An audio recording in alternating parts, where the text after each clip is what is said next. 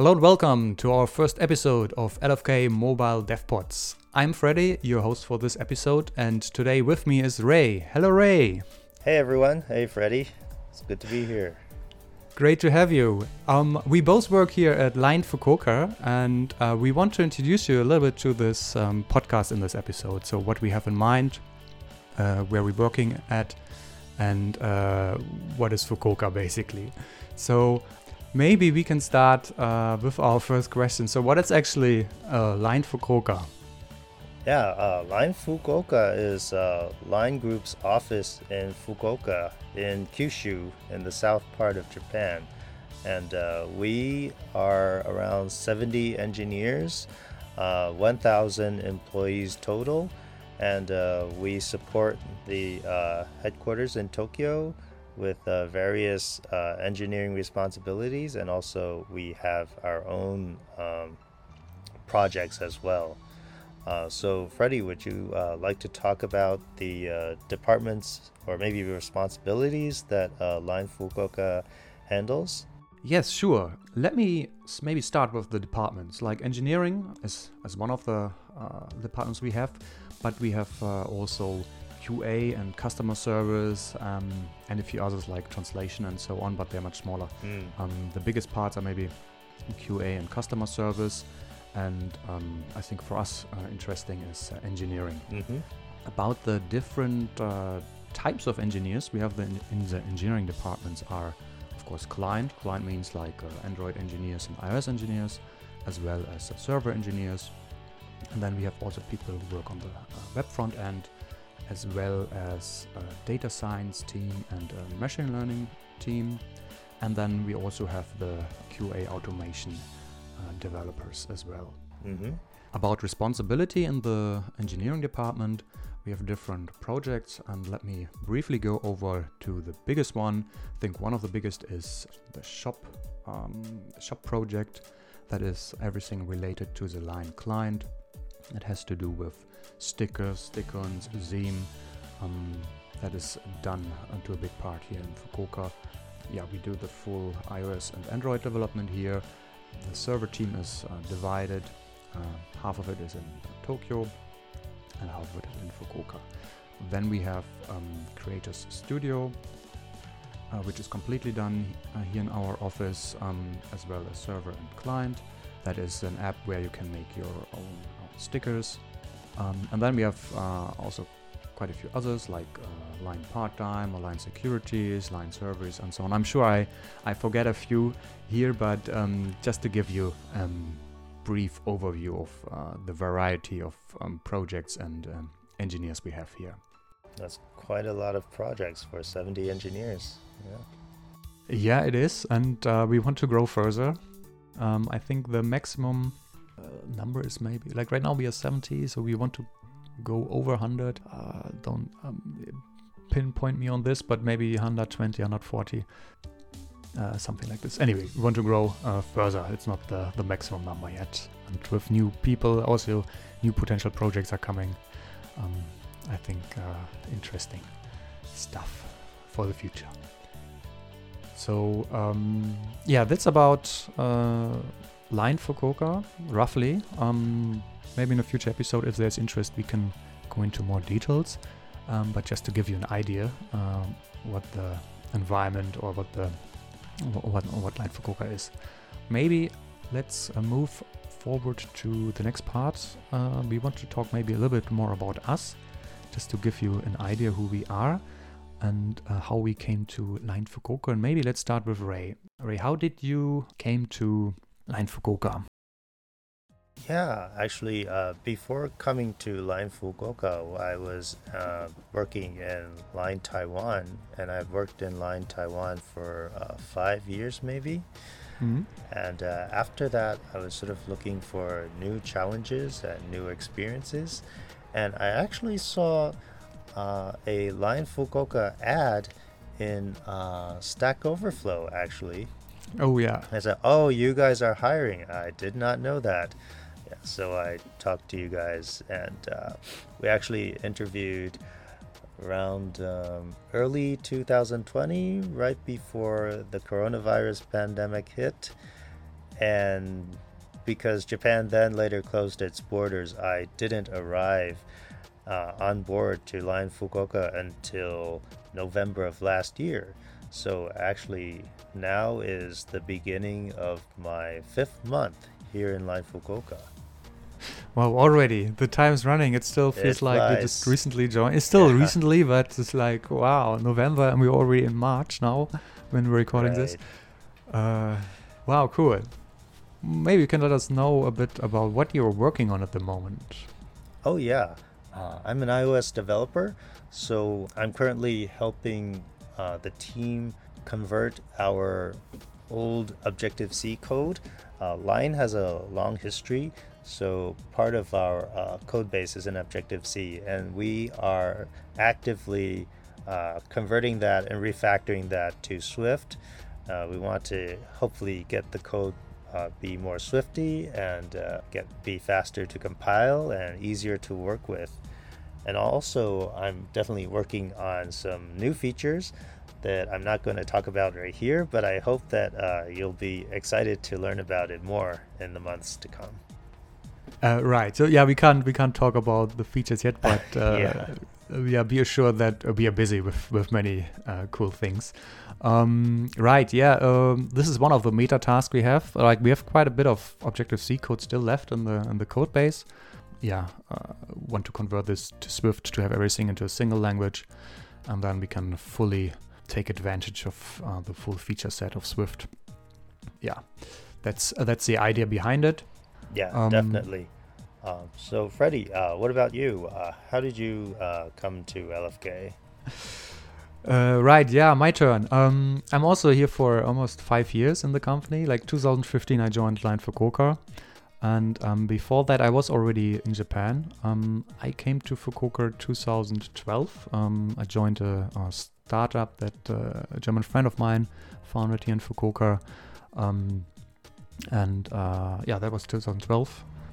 And after a few Mhm. years later, I saw the chance to work in a, a game company and I was uh, always into games and said, okay, this is my chance, uh, now or never. Let's try this Nice. out.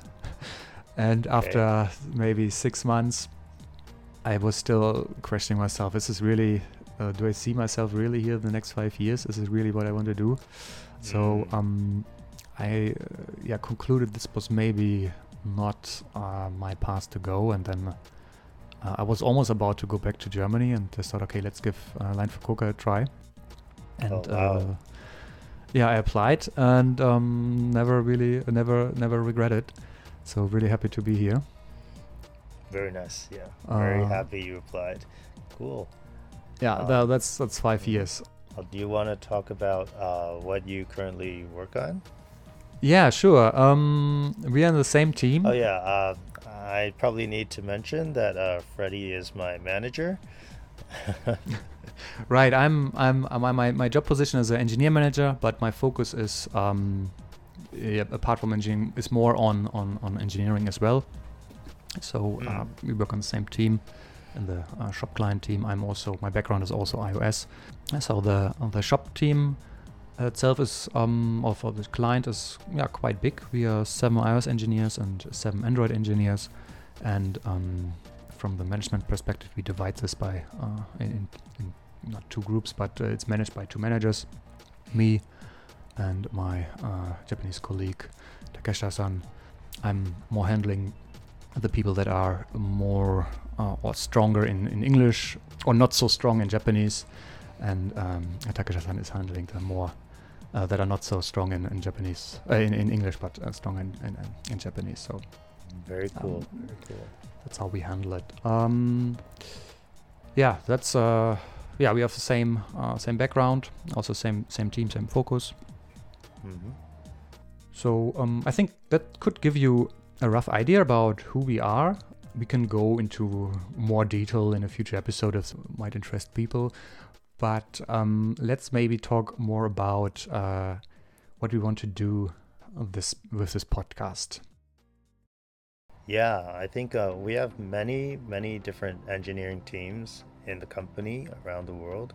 I think it would be a nice uh, chance to give people in other offices or in other companies a uh, view into Line the company, especially Line Fukuoka, who we are, uh, what we do, and also uh, the other big reason is uh, recording a podcast uh, really sounds like fun and interesting to do for engineers. You know, talk about engineering.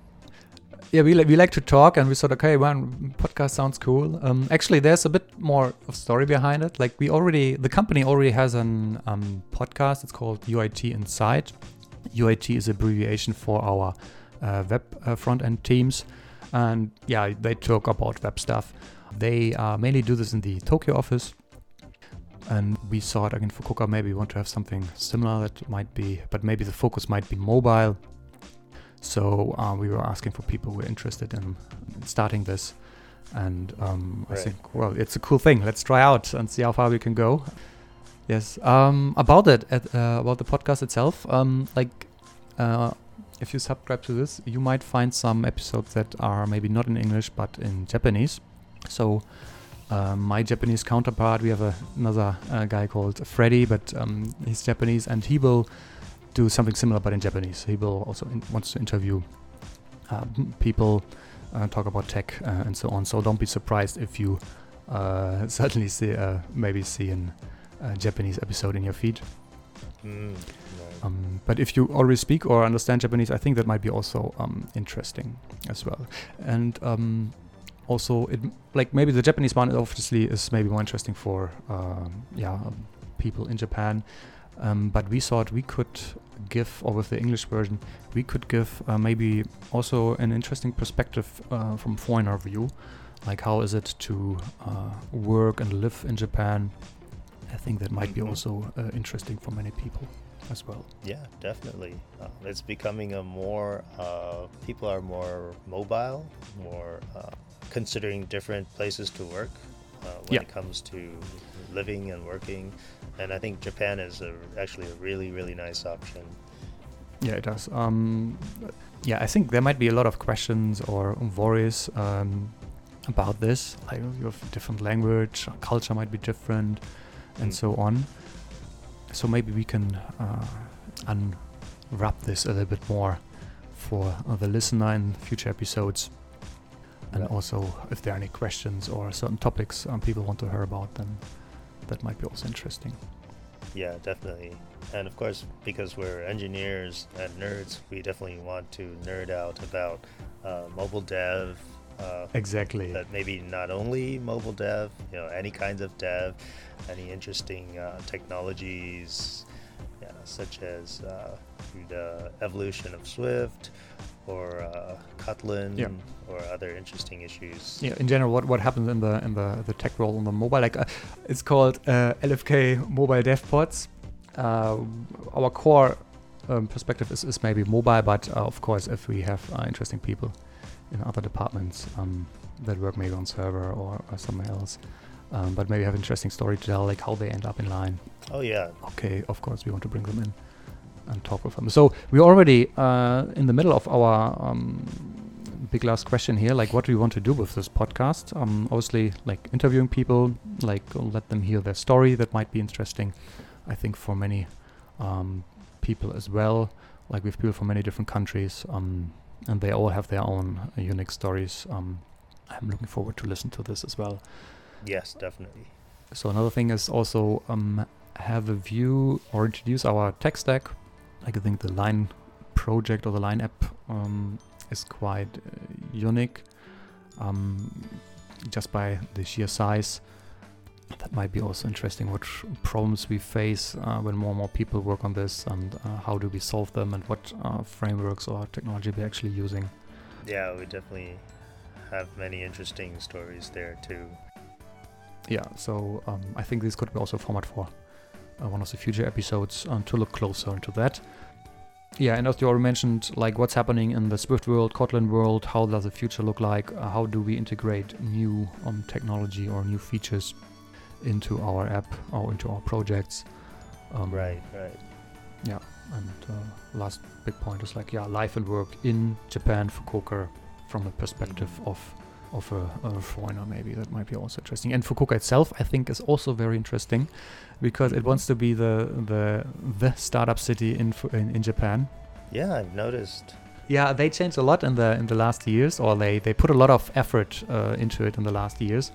Um, i think that's also very interesting to see what's happening on the the startup world here in fukuoka. Very nice. Yeah i think fukuoka definitely is very active in uh, the tech world. Uh, I think a few months ago, they also, uh, the mayor of Fukuoka had a talk with Audrey Tang. Oh, yes. The uh, IT minister of Taiwan about uh, our uh, IT infrastructure for dealing with the uh, coronavirus pandemic. So I thought that was interesting. Yeah, I was also surprised by this. It was very, very cool. I saw this as well. Um, very inspiring. Cool.